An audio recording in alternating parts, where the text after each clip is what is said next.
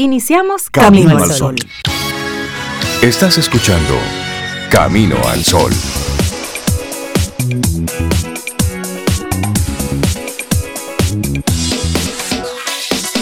Muy buenos días, ¿cómo están? Hola Rey, yo estoy súper bien. Cintia, buenos días, buenos días Rey, la orilla, nuestros amigos.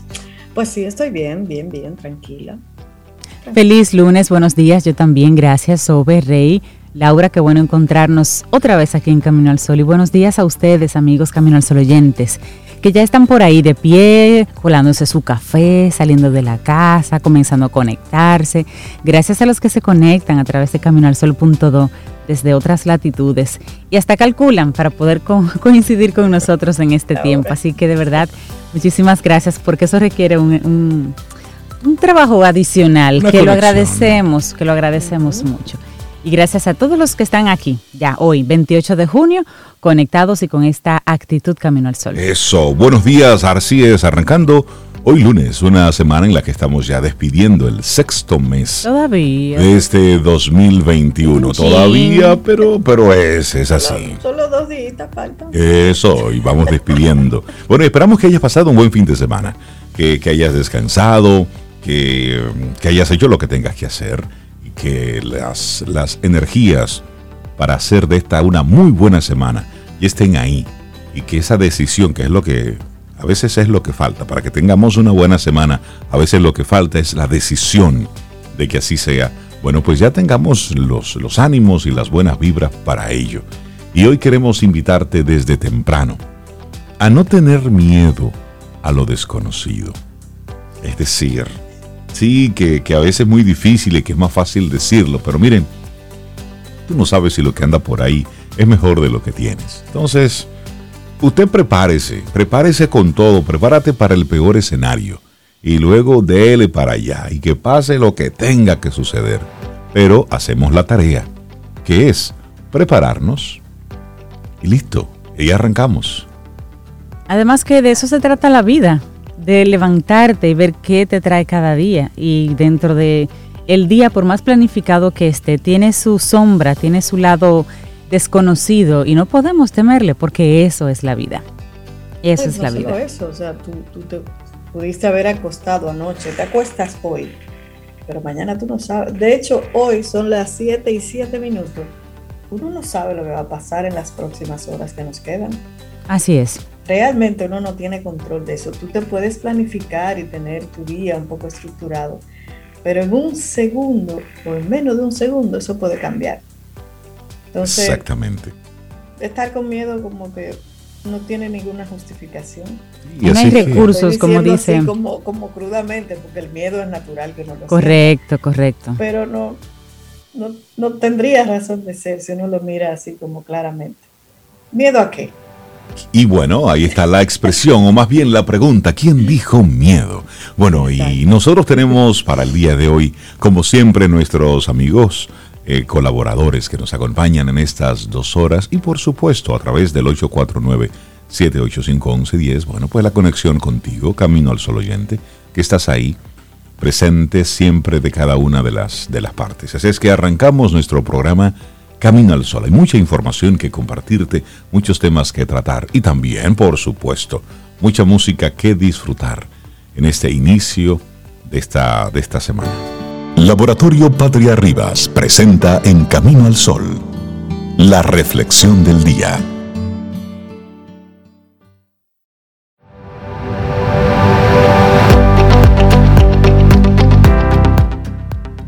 Y nuestro tema de hoy es que no le temas a lo desconocido.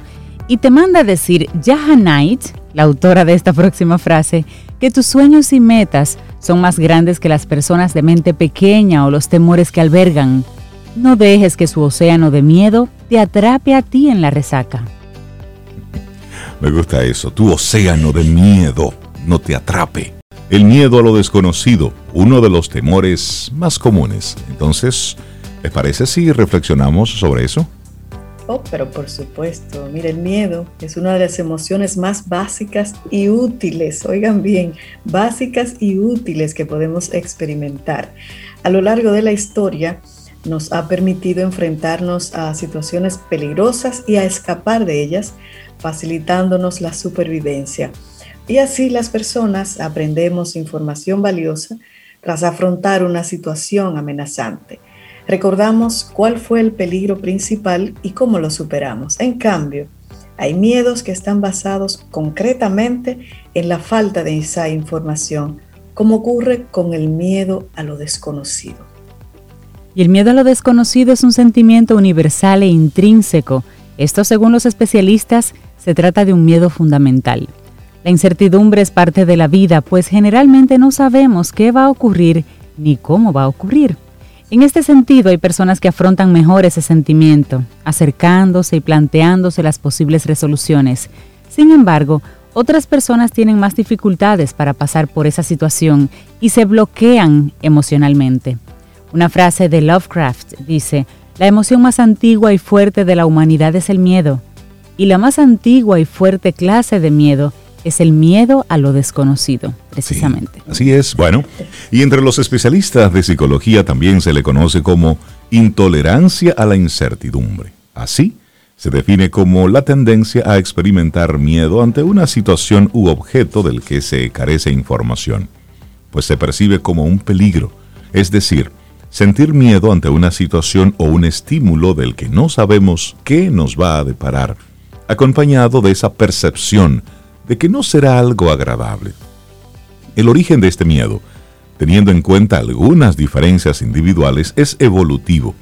Nuestros antepasados se exponían a una multitud de peligros, y aunque aprendían de muchos de ellos, el riesgo que corrían al adentrarse en zonas desconocidas podía ser muy grande. De hecho, el cerebro parece estar preparado para tener miedo a lo desconocido.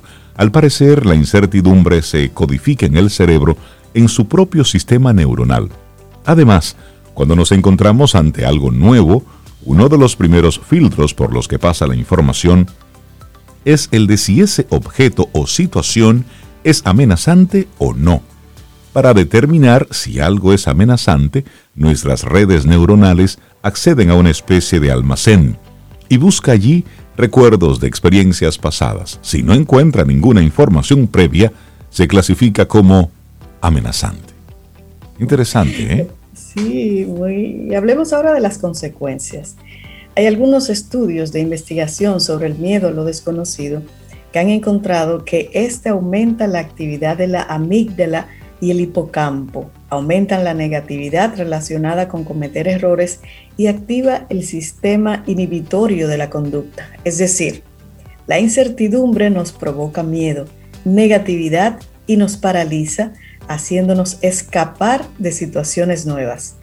Tener este miedo fue y es adaptativo en la medida que nos hace actuar como precaución ante peligros potenciales. Sin embargo, la intensidad del miedo puede comprometer otras actividades. En su momento, por ejemplo, buscar alimentos o refugio. Ahora, buscar nuevas oportunidades o conocer gente nueva. Esta paralización que provoca el miedo a lo desconocido y sus consecuentes impedimentos parece hacer que las personas acepten más las consecuencias negativas en lugar de tolerar el miedo y enfrentarlo. Además, según un estudio, parece que este miedo está relacionado con otros trastornos psicológicos, como son ansiedad, fobia social, trastorno obsesivo compulsivo, estrés postraumático, abuso de sustancias, también la depresión, entre otros. La buena noticia es que como casi todo en la vida se puede superar si se trabaja. Aquí vamos a compartirte algunas pautas. El miedo intenso hacia lo desconocido puede ser el origen y la consecuencia de otros trastornos psicológicos, impidiendo llevar a cabo una vida con normalidad en las áreas personal, laboral y social y en ese caso sería adecuado acudir a terapia psicológica con un profesional.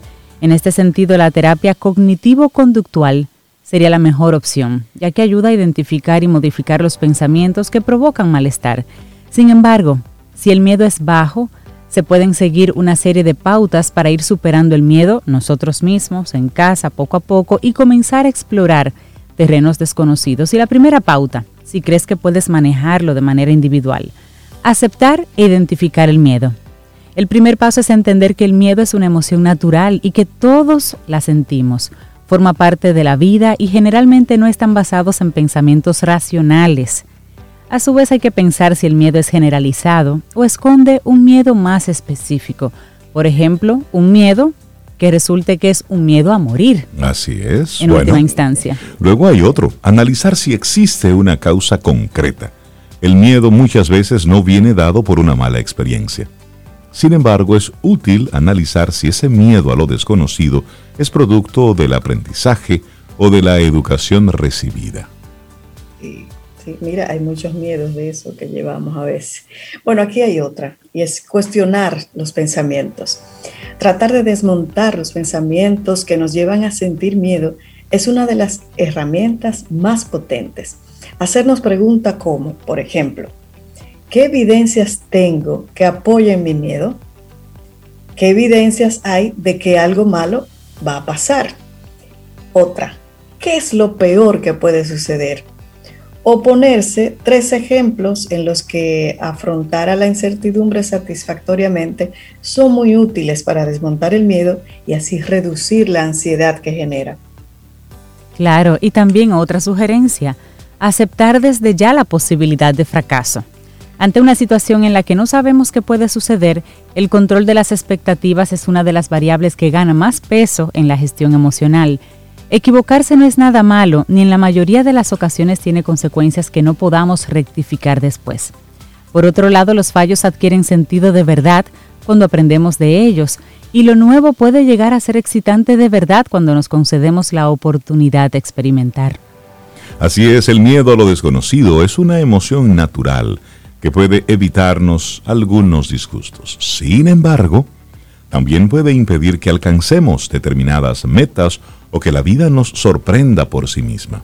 Así, una gestión emocional inteligente será lo que nos haga sacarle partido a esta emoción en favor de nuestros propios intereses.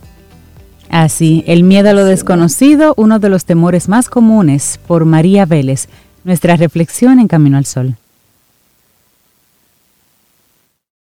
Laboratorio Patria Rivas presentó En Camino al Sol, la reflexión del día.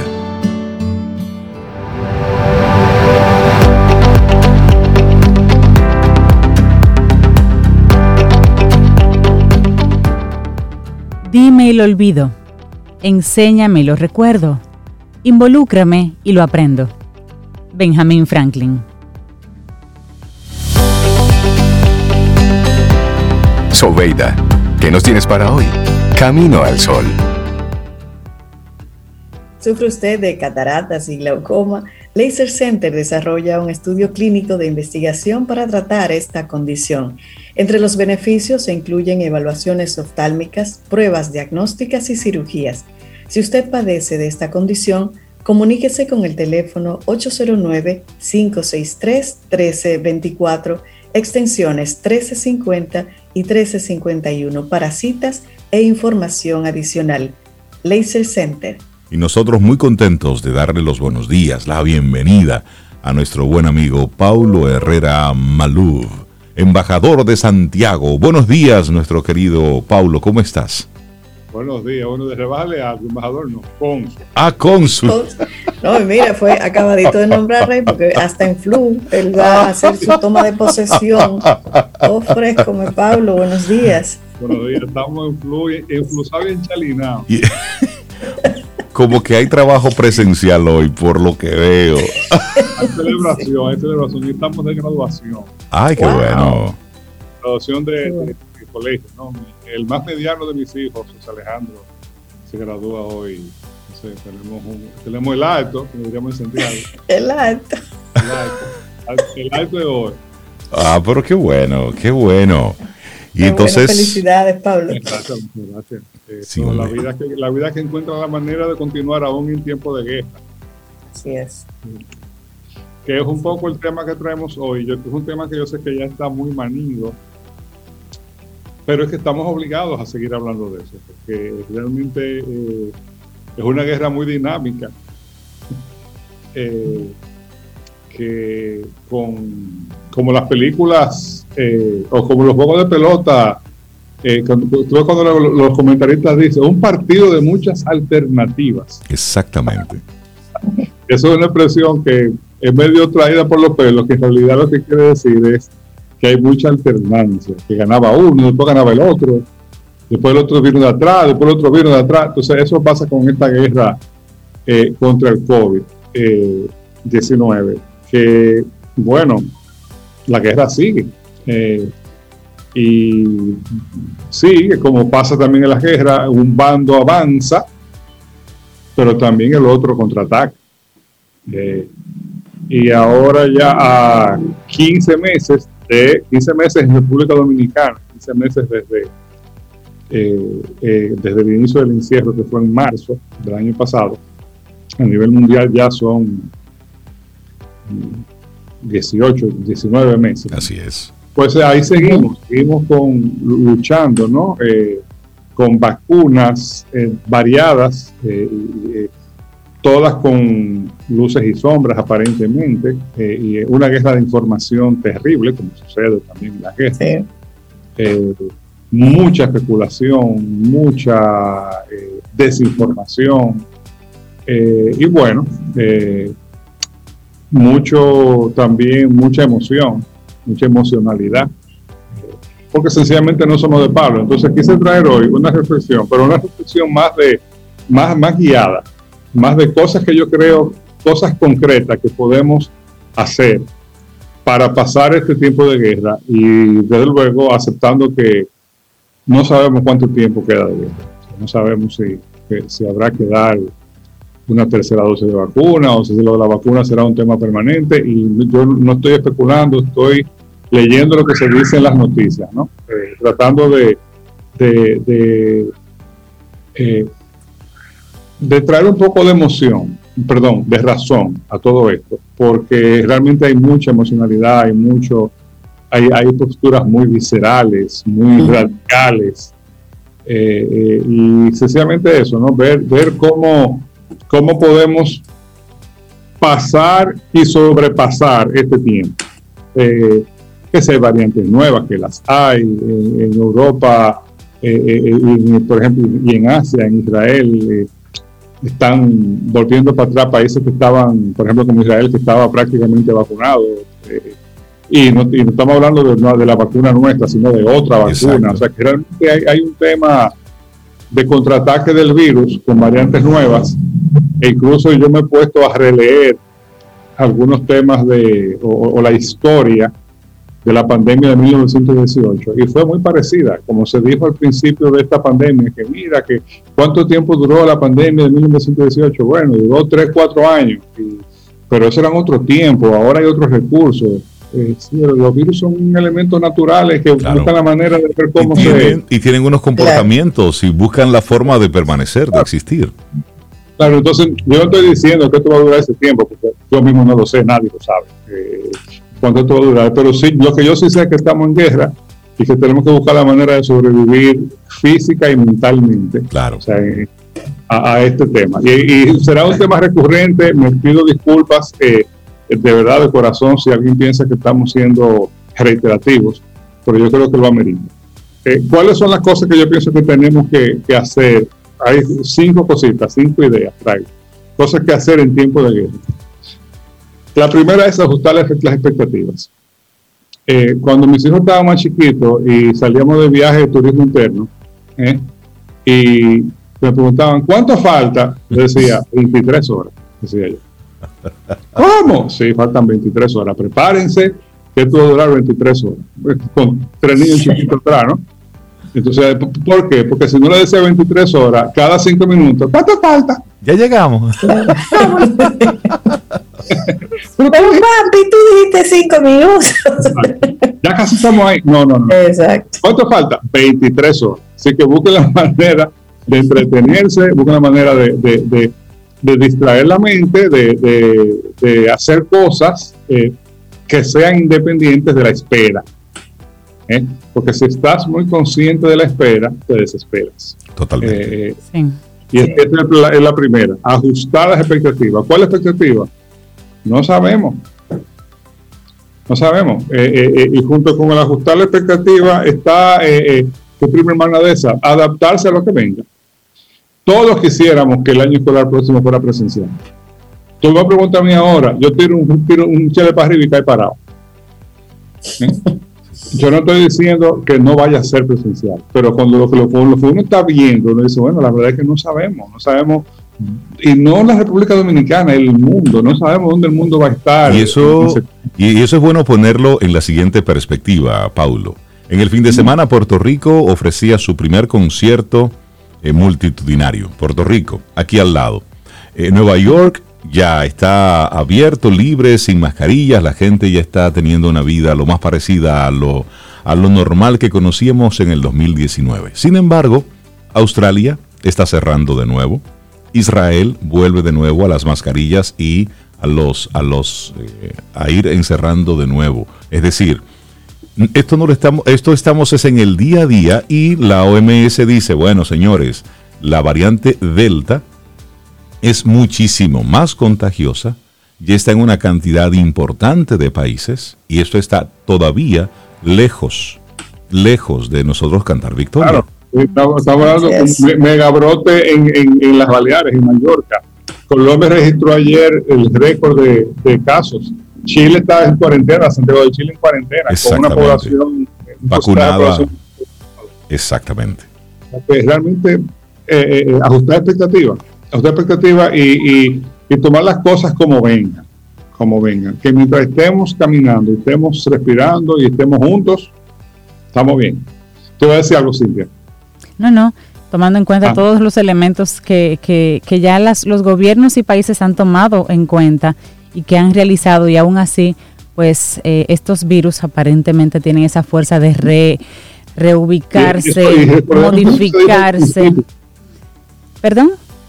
Eso se dijo al principio en comparación Correcto, entonces, Correcto, entonces es, es, el llamado a nosotros a aprender también a reubicarnos, rediseñarnos en, en, función de lo que está sucediendo, tener esa, esa facilidad de, de, resiliencia, pero también de ajustes, como está haciendo el virus. El virus lo atacamos por un lado y él reajusta y hace otra cosa. Nosotros como humanos tenemos que ser más inteligentes, más inteligentes y hacer los ajustes también el segundo elemento es evitar las, especulaciones. Eh, parecería, yo escribí hace más o menos un año, un poquito más de un año, eh, cuando estamos, porque ya, ya no estamos detenidos, estamos moviéndonos de otra manera. Exacto. pero detenidos no estamos, pero cuando estábamos detenidos, que aquella era la gran pausa, yo decía, parecería que la urgencia en la pausa es especular eso no se ha detenido. O sea, nosotros eh, pareciera que tenemos una necesidad de, tal vez por la velocidad a la que van las informaciones, y, como si tuviéramos que llenar el silencio con algo, ¿no? Eh, el silencio, las reflexiones, mucho espacio para eso, es un bombardeo constante de, por un lado, la gente, los por un lado, la gente que está, lo que desconfía, y todo el mundo tiene derecho a pensar lo que quiere, todo el mundo tiene derecho a expresarlo, pero estos son tiempos primero para no desinformarse y para no desinformar. Entonces hay que tener cierta inteligencia. Eh, eh, no es que uno se va a aislar y que uno va a, ponerse, eh, qué sé yo, goma en los oídos para que las cosas no entren. No, pero sí saber discriminar, ir a fuentes seguras o, o, por lo menos confiables en cuanto a información, no propalar eh, eh, datos que no están confirmados eh, o que son simplemente pura, pura especulación. Eso es lo segundo. Para, para, para fines de la salud mental de todos y poder aguantar el tiempo que nos falta, evitemos especular. lo tercero es respetar a la ciencia, muy, cerca, muy cercano a eso. en parte de esas especulaciones es que usted ve que de repente gente que dice, pero bueno, pero fulano tendrá un premio Nobel en biología o, o, o, en química, que, que, se, con, salimos con unas afirmaciones completamente eh, eh, eh, rutilantes y definitivas. Tal cosa no sirve. pero, ¿cómo tú sabes que no sirve?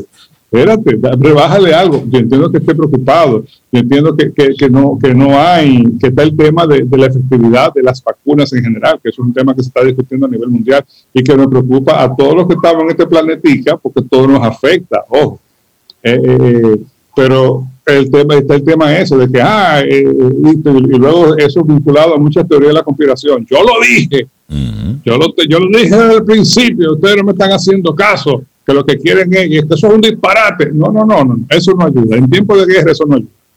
Eh, entonces, respetemos la ciencia. la misma ciencia que creó la vacuna de polio que tenemos todos, la vacuna de la difteria que tenemos todos, la vacuna del, del sarampión. Esa misma, esa misma ciencia. Eh, eh, es, la misma ciencia, la misma ciencia del, del, del acetaminofén que usted se bebe, ¿eh? de la vitamina que usted se toma.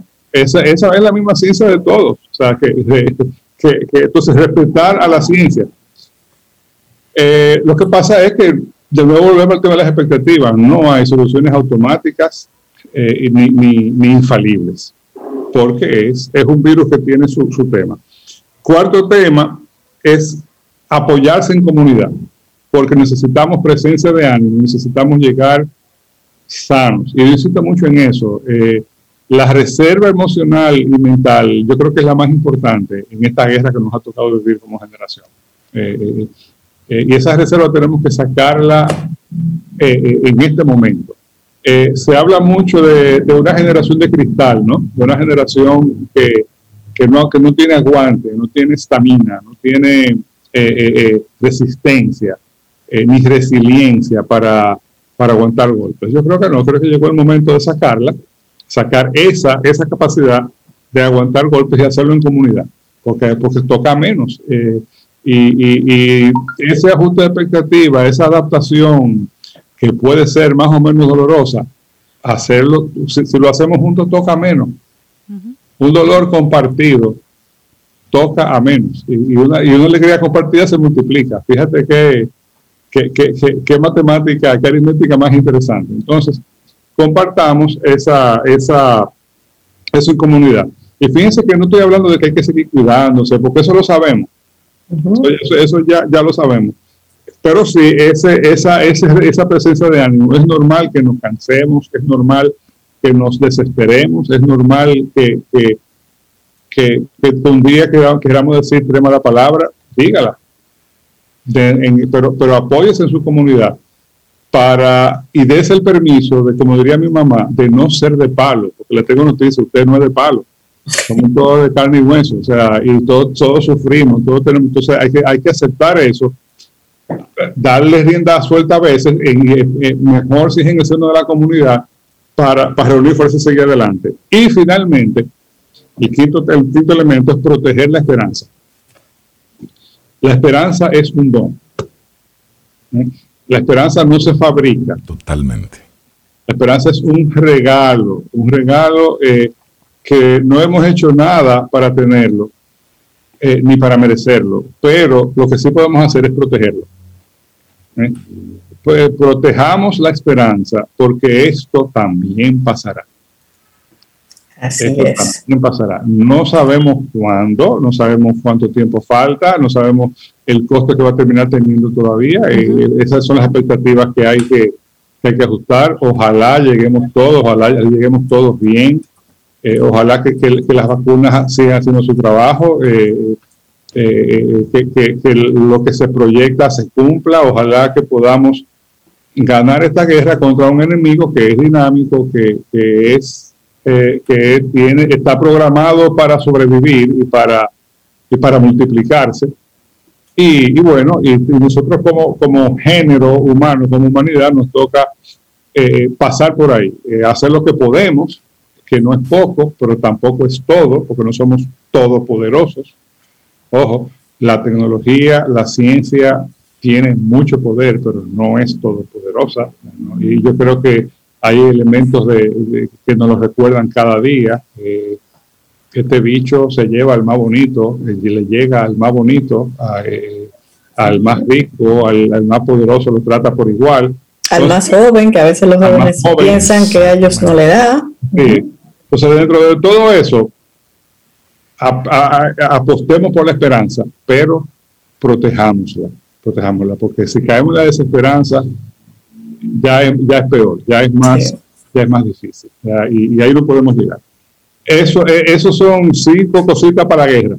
eh, eh, para, para ir a la guerra y no como Mambrú, sino como, como, como le ha tocado a la mayoría de las generaciones humanas, una guerra. Esta es la nuestra. Nuestra. Y tenemos que asumirla como tal, no, no como un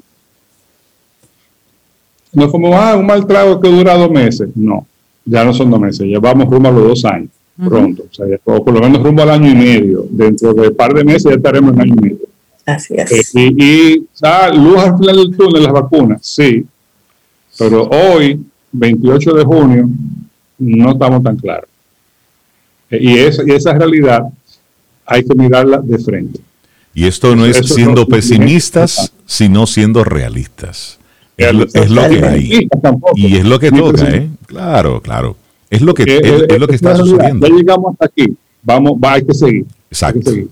Viene a la mente un, un chiste que se, que se hace a veces en planificación organizacional, que es que había dos locos que para fugarse el manicomio tienen que brincarse en paredes, ¿verdad? Entonces empiezan a brincar paredes. Van por la de, ¿está cansado? No, vamos a seguir, le dice uno al otro. Sí, 50. ¿Está cansado? No, vamos a seguir. Cuando va por la 95, ¿está cansado? Dice el otro. Sí, vamos a devolvernos.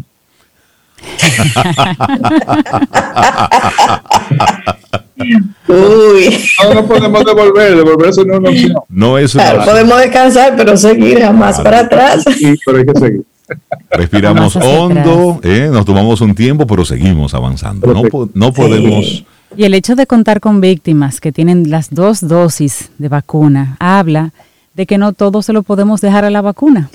Habla de que tenemos que terminar de aprender y entender que es nuestra. que hay una cuota personal que tenemos que ponerla, que tenemos, como dice Paulo, que dar esa milla extra, que no podemos cansarnos. Y tenemos que ser ejemplos para los más jóvenes también.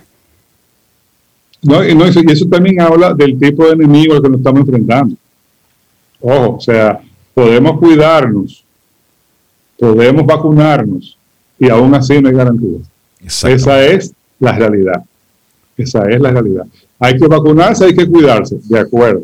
Pero eso no, eso no, eso no garantiza al 100% que no te va a dar y no garantiza al 100% que no te va a dar duro. Pero esa es, Pero eh, pero eso es hacer la tarea. Es lo que Eso como ciudadanos nosotros tenemos que hacer. Hacer Y la parte hacer la tarea también es eso, mantener la esperanza. Claro. Mantener la esperanza. Mantener la esperanza. Siempre. Paulo Herrera Maluf, muchísimas gracias por compartirnos uno. Ya les contaré esas de- herramientas. Del motivo de, de Claro. la salida. Eso y, y felicidades. Un Gracias, abrazo, un abrazo, Pablo. Gracias, Pablo. Estás escuchando Camino al Sol.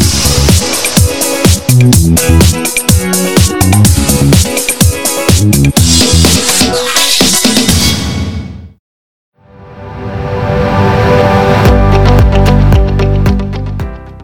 grandeza en el saber, hay poder en el conocimiento y por eso nos encanta el segmento Quien Pregunta Aprende con Escuela Sura, porque siempre nos traen un tema lleno de enseñanzas actuales, riesgos, tendencias, seguros y siempre de la mano de nuestros amigos de Seguros Sura República Dominicana. La próxima cita, la próxima semana. No te lo pierdas. Darle entonces los buenos días, la bienvenida a María Ten, licenciada en Mercadeo con un máster en gestión estratégica y además ella es colaboradora de Camino al Sol desde hace muchos, muchos años y ha estado llevando la bandera con el tema del marketing digital y de todas las cosas que utilizando las herramientas que nos ofrece la tecnología, bueno, pues podemos sacarle un buen partido en nuestras empresas. María, buenos días, ¿cómo estás? Buen día, súper bien ¿y ustedes. Súper bien. bien. Bien. Hablamos Qué con María bueno, o con su avatar. Bueno, sí. Estás muy bonita con tu cambio de look, por eso lo del avatar. Ah, Gracias, gracias, gracias. Hay que, hay que renovarse de vez en cuando. Ah, eso es así, eso es así, eso es bueno. Bueno, y el tema que nos traes en el día de hoy, creando contenido de video para vender. Todo el mundo está creando contenido de video, pero hay técnicas para que esto funcione y no sea un gasto de recursos y de tiempo solamente, María. Así que de eso vamos a conversar contigo. Así es, y, y más que estamos viviendo en un mundo donde nosotros como consumidores tenemos muchísimos canales distintos para consumir este contenido de video. Y es parte de, la información que vamos a compartir el día de hoy. Un estudio que realizó eh, la compañía llamada Ipsos determinó que el 81% de las personas consume contenido de publicidad en televisión, en medios tradicionales como cable y demás. O sea que es un porcentaje bastante, alto. Sí. me, sorprendí. Eh, también dicen que 84% de la gente consume video en YouTube, el 67% eh, en eh, video, en Instagram y Facebook unificado como plataforma general, como sabemos que es de la misma compañía. 60% en Netflix y 39% en Amazon Prime. Ese es como el, el, mix de canales que ellos encuestaron y que levantaron información. Me llama muchísimo la atención el tema de televisión, ahí nos, nos demuestra que todavía hay mucho, mucha gente viendo televisión. Lo que sí resaltan es el tema de generación. Quien ve contenido en televisión es un, es un público un poquito más adulto. Entonces ahora, si yo quiero llegarle a una generación más joven, millennial, generación Z, pues tengo que irme a canales sociales para poder conectar con esa gente. Entonces ya la generación Z eh, demuestra que ve mucho más contenido de, video en YouTube y eh, a través de diferentes redes sociales como Facebook, Instagram, TikTok también, que aunque no está en el ranking, pero, pero sí se consume muchísimo contenido de video. Y como bien decía Cintia, el tema de, de tener un enfoque de no solamente hacer un video y ya, sino tener el enfoque de hacer contenido de video para vender, es un poquito diferente, porque aquí hablamos de crear un pequeño mix donde yo no solamente hable de mí ni solamente hable de mi producto, sino que yo busque diferentes formas de hablar sobre eso, buscando combinar diferentes técnicas, diferentes eh, metodologías de storytelling y demás para atraer al público y es como que puedo eh, combinar tutoriales, puedo combinar testimonios, puedo combinar, eh, que se está usando muchísimo, el, el, tipo de video donde literalmente tú muestras el producto. Como tengo esta camisa, mírala aquí, mírala de este lado, mírala del otro lado, para que la gente pueda vivir una experiencia un poquito más... Eh, 360, vamos a decirlo de esa manera, con, con, el producto sin ni siquiera verlo físicamente. Entonces estamos hablando de buscar una forma de conectar con la gente a través del contenido de video y saber que tengo que crear contenido para los diferentes canales, porque la gente está consumiendo contenido en distintos canales. ¿Eso significa, María, que debo crear un video diferente para, cada canal o puedo reutilizar el que ya tengo? Puedes reutilizar, pero hay que adaptar. Sobre todo si voy a cambiar de formato. Por ejemplo, sabemos que, y me voy, me voy con Facebook, como plataforma. Facebook como plataforma me da la opción de publicar videos en Facebook Watch, que es formato más, muchísimo más largo, tipo YouTube, o sea, igualito YouTube.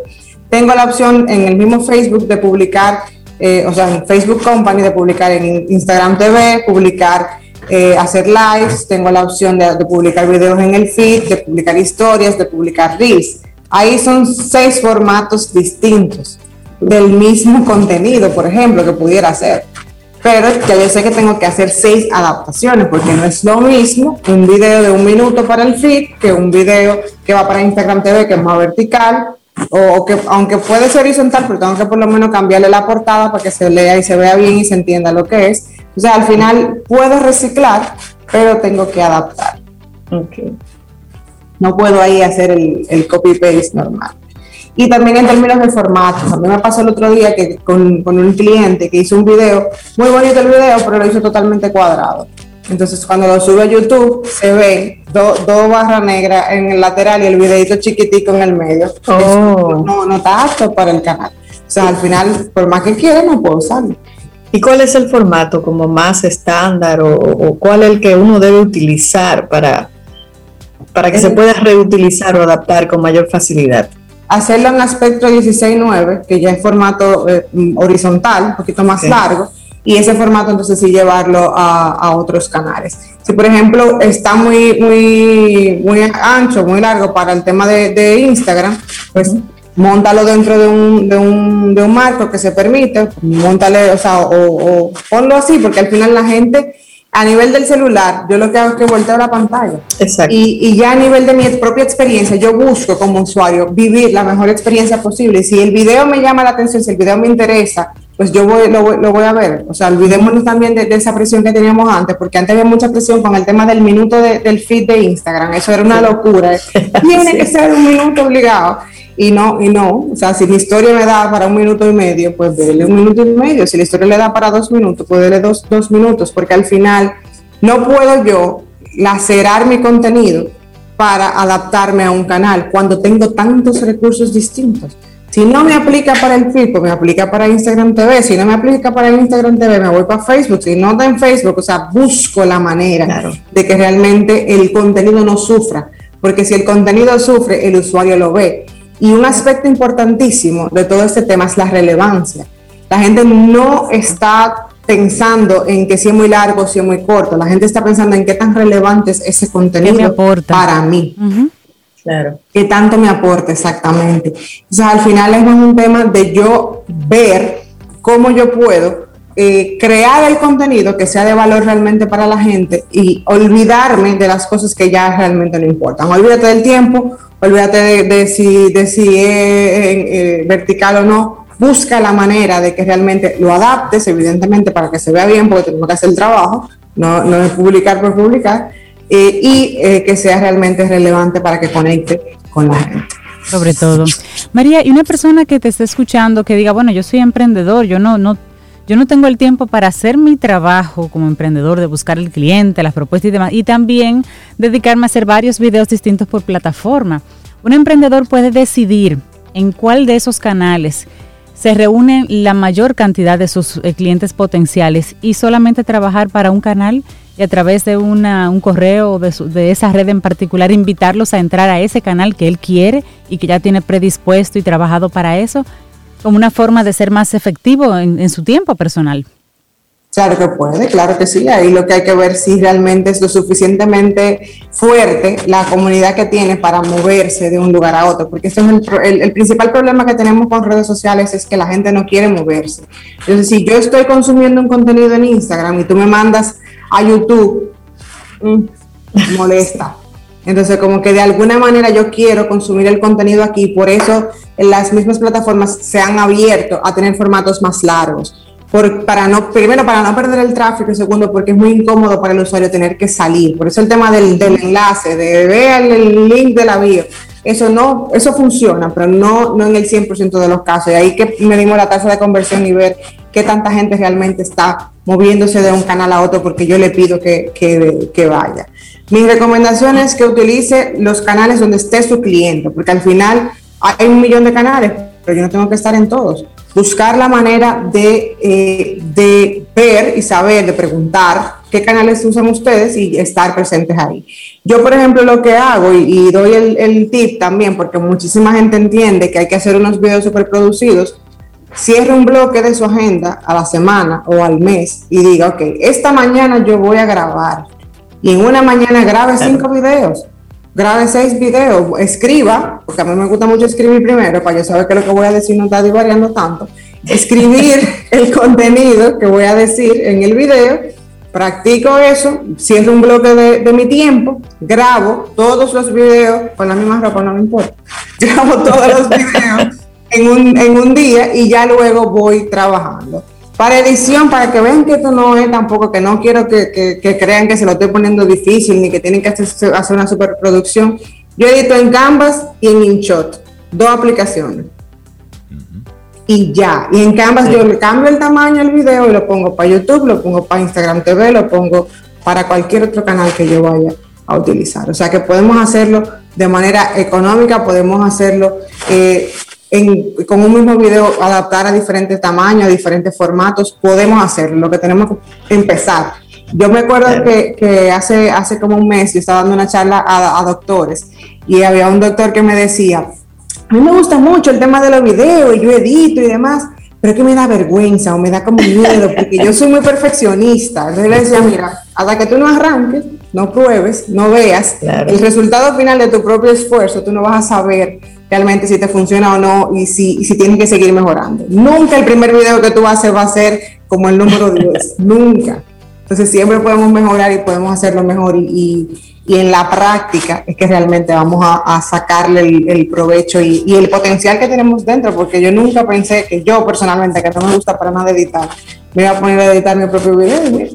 Y, ahí está María editando.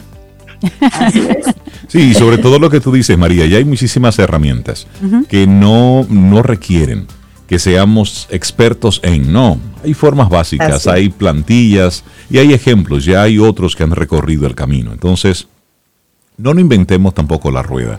Vea eh, ejemplos de videos que, bueno, me gustaría que el mío se viera así o que tuviera esta dinámica y simplemente adapta. Porque debajo de este hermoso sol no hay nada nuevo recicle, identifique, vea, actualice, modifique y luego te vas a ir dando cuenta que a eso que iniciaste a lo mejor imitando el estilo de alguien, de alguna empresa, pues simplemente tú vas encontrando tu propio ritmo, porque los contenidos son diferentes, porque el tiempo es diferente, porque el tipo de información que estás compartiendo es diferente y eso lo hará único. Pero sí, hay que romper la inercia, hay que, hay que comenzar.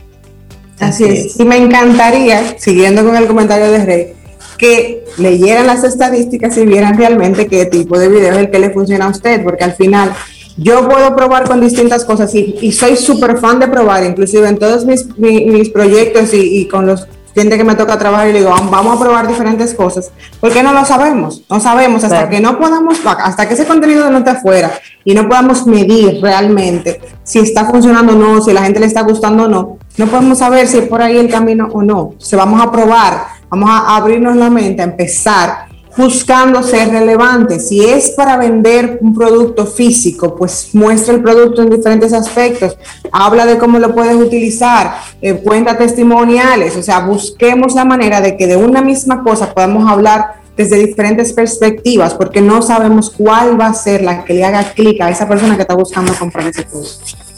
Así María, y se me ocurre, ya tú has hablado de la parte como un poco técnica de si horizontal, si vertical, las plataformas, y mencionaste lo muy importante que es el texto, el mensaje de lo que vamos a decir, que tú sugieres escribirlo antes. ¿Cuáles son esos tips como que no pueden faltar en ese mensaje que quiere transmitir, independientemente de plataforma horizontal, vertical?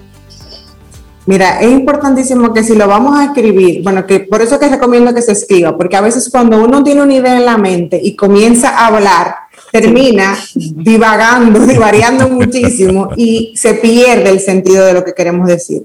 Yo creo que, hay que mantenerse en un intro, un desarrollo y una conclusión. ¿Cuál es el problema? ¿Cuál es la solución que tiene? Y cómo eso mejora la vida de la gente o cómo eso va a ser ese cambio radical. Mantenernos en esos tres aspectos que son fundamentales y básicos cuando estamos contando una historia y buscar ser lo más conciso posible, que se entienda el mensaje y sobre todo, como estamos hablando de productos, que se entienda cómo yo o como mi producto realmente te va a ayudar a ti a hacer un cambio. Porque de nada me sirve decir, es el mejor producto, y que la gente no entienda. qué es lo que yo quiero decir. Un punto importantísimo que gracias que se mira, se me va a olvidar, es el tema de que a veces decimos lo más importante al final del video. Y tenemos que saber que el tiempo de atención de la gente es corto. Entonces, probablemente yo crea que mi video es espectacular y la gente se va a sentar a ver cinco minutos de video y me doy cuenta que no. Que en, los primeros diez minutos, segundos, perdón, yo tengo que buscar que la gente entienda de qué yo estoy hablando para que se pueda entonces quedar. Si mi mensaje es importante, si lo que yo quiero que la gente sepa o, yo quiero o hago un intro muy largo, entonces pierdo la atención de la gente. Yo tengo que buscar que en los primeros 10 segundos la gente sepa quién yo soy, de qué yo estoy hablando y por qué es importante, y que ya se quede viendo el desenlace de la historia. en 10 segundos. Sí, señor. Ese es el principal reto. Eh, llamar la atención de la gente rápido y buscar ayudarnos, porque no podemos ayudar con música, no podemos ayudar con diferentes efectos que puedan tal vez llamar la atención a la gente, porque a veces hacemos contenido muy lineal y el contenido muy lineal suele ser aburrido. Entonces tengo que buscar segundo a segundo tener a la gente ahí activa, conectada conmigo para que realmente se quede y lo pueda ver completo. Buenísimo, María Ten, porque ella es María Ten. La gente que quiera conectar contigo y tu agencia para que le des precisamente ese, ese acompañamiento que se puede necesitar. ¿Cómo conectamos?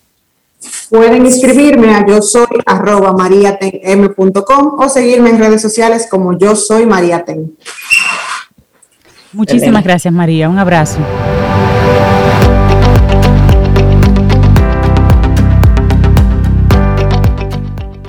Seguimos con nuestro tema, que es el temor a lo desconocido, y nuestra siguiente frase es de Mary Manning Morrissey.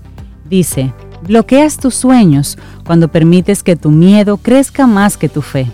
Y en apenas unos segundos estaremos en un Instagram Live para hablar sobre un evento que a nosotros aquí en Camino al Sol nos gusta, que es el Violin Week, verano 2021, y le damos los, le damos los buenos días, la bienvenida a Manuel Antonio Aquino, el, violinista oficial de Camino al Sol. Sí, señor.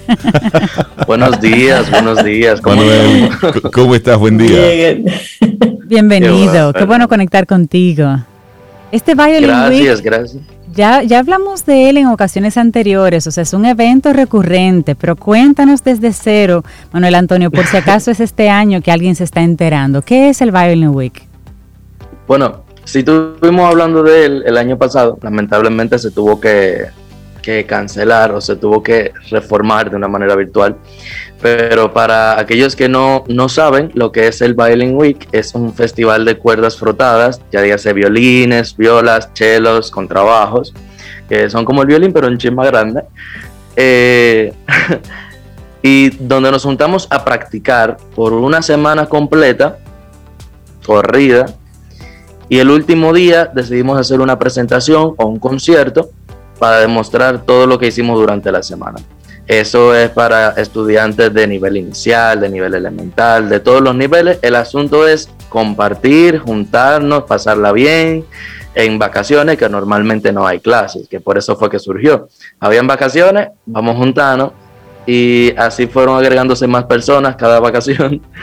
Y y bueno, el año pasado nosotros hicimos un evento virtual, tuvimos 76 participantes. Excelente. O sea, gracias a la virtualidad de 16 en 2019, que eran, bueno, íbamos a un parque abierto. El año pasado, que fue de manera virtual, y tuvimos la presentación de la maestra Narrada COVID violinista principal de nuestra Orquesta Sinfónica Nacional, y yo, Ali Montero, violinista principal de la Orquesta Sinfónica Nacional Juvenil. Tuvimos 76 participantes nacionales e internacionales y tuvieron la oportunidad de participar en una clase magistral con ambas maestras, quienes se ofrecieron voluntariamente a colaborar con el proyecto. Y, y nada, este año venimos con más. Qué bueno. Manuel Antonio, tú dices que es abierto a personas eh, desde cualquier grado, desde nivel inicial hasta, hasta maestros, así ya, que puedan participar.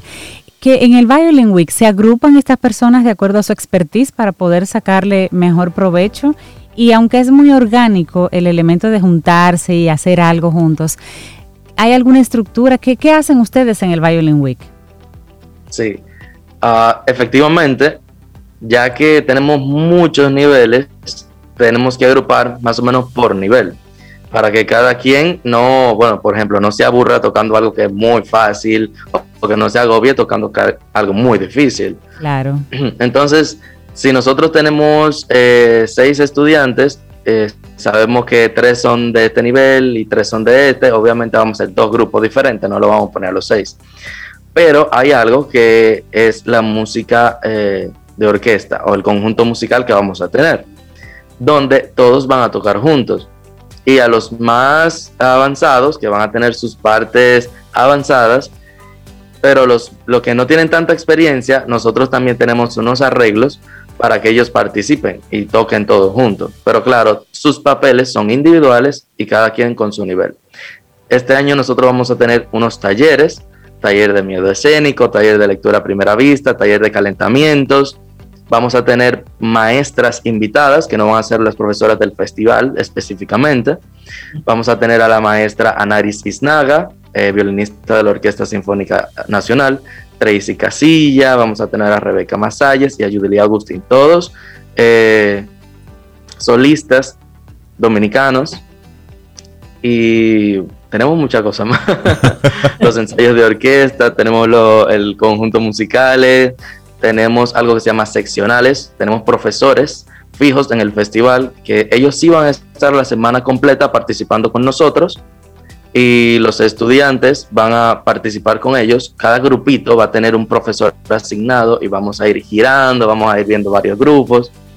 Y bueno, eso es un poco de las actividades que hay ahí. Estamos hablando con Manuel Aquino, él es músico violinista y es la cabeza de este Violin Week verano 2021. Y has hablado de, de toda una semana y específicamente es del 19 al 24 de julio, ¿cierto? Así Durante es. esa semana, ¿cuántas horas al día será el, el evento? Bueno, en total, total van a ser cinco horas al día. Ok, porque eh, los talleres y las clases magistrales van a ser de manera virtual. Cada quien va a estar en su casa, van a tomar sus talleres, perfecto, van a tener ya dos horas, eh, tres horas para almorzar para, y llegar al lugar. Vamos a estar en Dorremi, la academia en Arroyo Hondo, que nos está cediendo el lugar como patrocinio eh, para que nosotros podamos realizar el taller. Nosotros muy felices allá. claro. Claro. Y ellos van a tener tres horas para llegar a Doremi y hacer nuestras actividades presenciales, que son los ensayos de orquesta, los ensayos seccionales, la música de cámara. Entonces vamos a durar tres horas en la tarde y dos horas en la mañana. Hablemos de la edad. ¿A partir de qué edad? Porque hablaste de, de diferentes niveles, pero esos niveles no necesariamente se corresponden con las edades. Entonces, ¿a partir de qué edad los padres que estén escuchando, los mismos adultos, se pueden ir interesando? Bueno, realmente no hay edad eh, límite ni se pide un mínimo de edad. Incluso hay un estudiante que está inscrito con cinco años. Imagínense ya que tiene cinco Ay, años. Dios mío. Eh, lo importante es que sepan tocar algo, que tengan una base, que eh, tengan bases de lectura musical, porque ahí se va a entregar música que tenemos que leer en una semana. Entonces, alguien que no sepa leer, pues se le va a ir muy pesado, porque aprender a leer y tocar toda la música que tenemos para esa semana, pues cae pesado.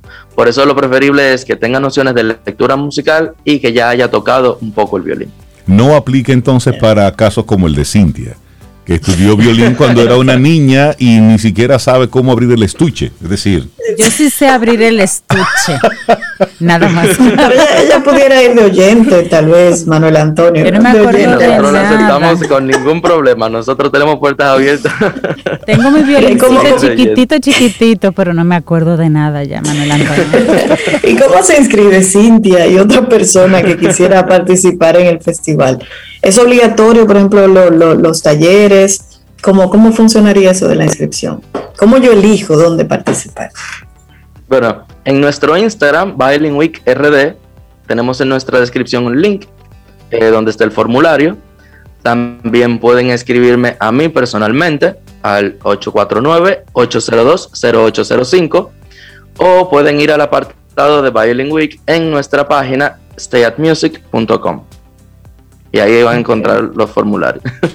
buenísimo. Bueno, pues Manuel Aquino, muchísimas gracias por esta invitación al, al Violin Week de este verano 2021. Que sea muy exitoso. Sí, sí. Que, que se duplique Claro, sí. la cantidad del 2020 para que sea muy exitoso y los, los estudiantes Claro, pues sí. conecten con, con esas clases magistrales y esa oportunidad diferente. También los saca a ellos mismos de la, de la rutina, de la misma, del mismo formato de la clase convencional. Y eso les sirve para, para hacer una especie de sprint en, su, en sus diferentes carreras. Sí. Muchísimas gracias por, por venir aquí a nuestro programa que es, que es el tuyo. Así que un gran abrazo y muchísimos éxitos. Muchas gracias, muchas gracias. Un saludo. Gracias. Gracias a ti.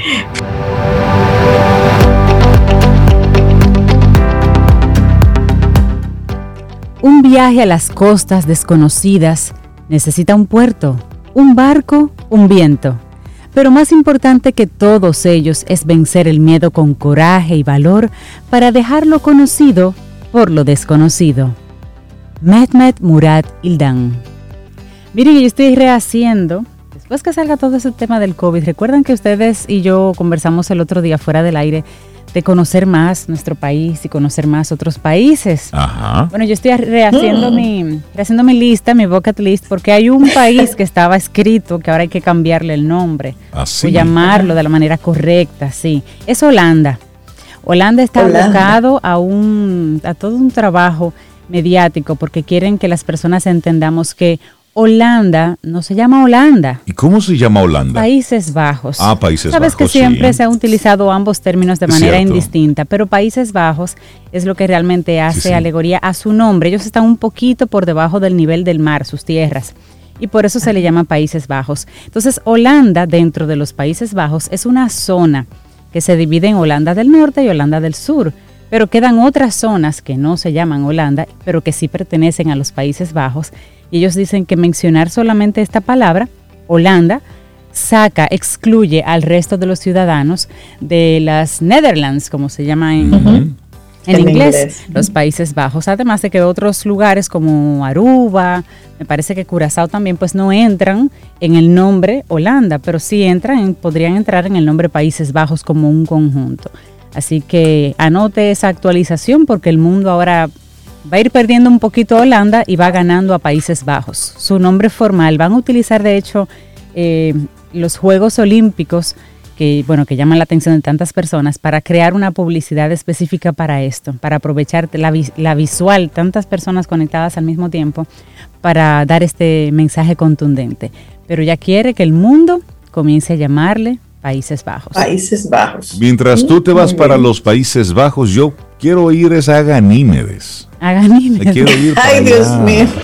Sí. Ustedes se acuerdan de un libro hace mucho. Yo visité Ganímedes. Sí, que se puso de moda hace había, mucho tiempo. había una artista dominicana que le cantaba a Ganímedes, ¿recuerdas? Es verdad, no. Sí, sí, sí. no, Nuestros amigos Camino a los oyentes, que nos recuerden la- el, el nombre de esa artista que ella decía que, que había visitado Es Ganímedes. cierto, Que alguna había- artista, y ella sus canciones dominicana. eran así eh, eran canciones estelares eran canciones así conectadas con, con todo ello Ok. ¿Y a qué tú vas para Ganímedes? Bueno, si se puede saber a qué vas. lo que pasa es que hay una sonda de la NASA que logró las imágenes más cercanas de esta luna que hasta ahora se haya logrado. Recuerdo un poquitito que Ganímedes, una de las cuatro lunas de Júpiter que Galileo Galilei descubrió en el 1610, y la sonda Juno logró acercarse a mil kilómetros de Ganímedes, lo más cerca que cualquier nave ha estado de este gigante en más de 20 años.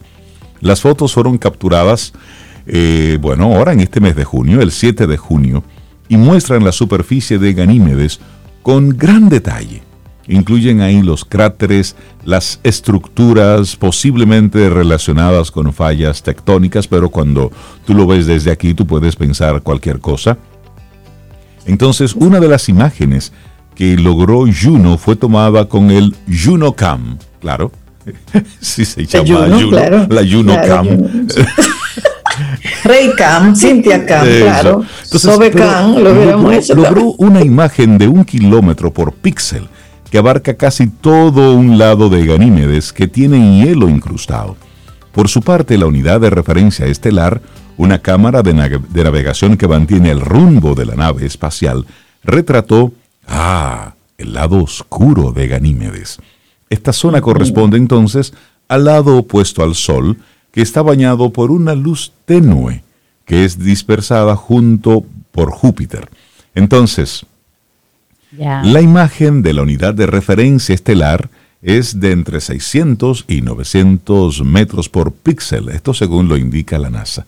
Pero ¿qué es lo interesante de todo esto? Es que cada vez están más cerca, cada vez las imágenes son más, son más nítidas, cada vez más se va despejando el que esto se parece a y se están ya mostrando imágenes eh, más certeras ¿m? de lo que realmente es Ganímedes. Ya, ya tenemos la información de cuál es el- la, la cantante. Te tengo el Em, dato. Sí, les tengo el dato. ¿Ah, sí? Claro. Cira Medina. Cira Medina. Oh, Les cuento así Cira rapidito. Mira, Medina. nacida en San Cristóbal, fue un prodigio artístico. Ya a los tres años cantaba y bailaba alrededor de la glorieta del Parque Central de San Cristóbal, donde todavía se tocaban en esa época las retretas. Su niñera la llevaba al parque y después que ella cantaba y bailaba y demás, la devolvía a su mamá hasta con 40 pesos. Gente le daba dinero porque la veía como una artista. Sí, así es. Así que comenzó a cantar profesionalmente en el 63. En el 79 representó al país en el Festival de la Canción de la Voz en Puerto Rico, pasando a ser finalista de una canción de su autoría llamada Amor de Galaxia y ahí recibió invitaciones para viajar por Europa, principalmente España y Yugoslavia. Luego de 13 años de excelente actividad artística, reinició su carrera grabando un, sencillo que contiene la mangulina Déjalo que se vaya, por si lo quieren buscar, Déjalo que se vaya, de mucha difusión en el país. Y luego es que graba ese tema titulado Ganímedes, inspirado, según ella, en un contacto telepático con seres de ese satélite, un satélite de ese nombre, una canción que produjo una brillante aceptación a nivel nacional. Sí, es que recuerdo, recuerdo esa época y Ganímedes es la luna más grande del sistema solar y es la única con su propio campo magnético, el cual hace que se formen auroras en su atmósfera. Sí, ahí está. Ganímedes no es no es cuento, eso está. No. Tuvo una interesante carrera profesional. Y el libro que al que yo hacía referencia ahorita, que fue muy, muy, muy popular, yo visité Ganímedes, El mundo maravilloso de los ovnis. Es un libro del año 1972 y el escritor es Joseph Ibrahim. Es un libro clásico de la literatura de esos viajes interestelares. Y su autor que es oriundo de, Perú, eh, cuenta su maravilloso viaje a esa, esa luna mayor de los que orbitan alrededor del planeta. Y él cuenta todo ese viaje que él hizo a, a Ganímedes. Yo lo leí hace mucho tiempo, me acuerdo que es muy entretenido. Es interesante. Entonces, ahí lo ponemos, lo, traemos de nuevo a, a, este 2021. Usted conecte, conecte con lo que usted quiera, pero, pero conecte, pero de repente como que vemos lo que está ocurriendo en el planeta Tierra. Este es, esta es nuestra nave, nuestra gran nave espacial que debemos cuidar, pero el universo es tan vasto. ¿Seremos nosotros los únicos? Dejamos la pregunta así, ahí, abierta. Y llegamos entonces al final de nuestro programa Camino al Sol por este lunes. Estamos a 28 de junio, mañana. mañana martes, si usted quiere. Si el universo sigue ahí dando vueltas, mañana nos juntamos de nuevo. Pero saludemos por si acaso hay alguien conectado desde Ganímedes. Y esperamos que hayas disfrutado del contenido del día de hoy. Recuerda nuestras vías para mantenernos en contacto. Hola arroba caminoalsol.do. Visita nuestra web y amplía más de nuestro contenido. Caminoalsol.do. Hasta una próxima edición. Y pásala bien.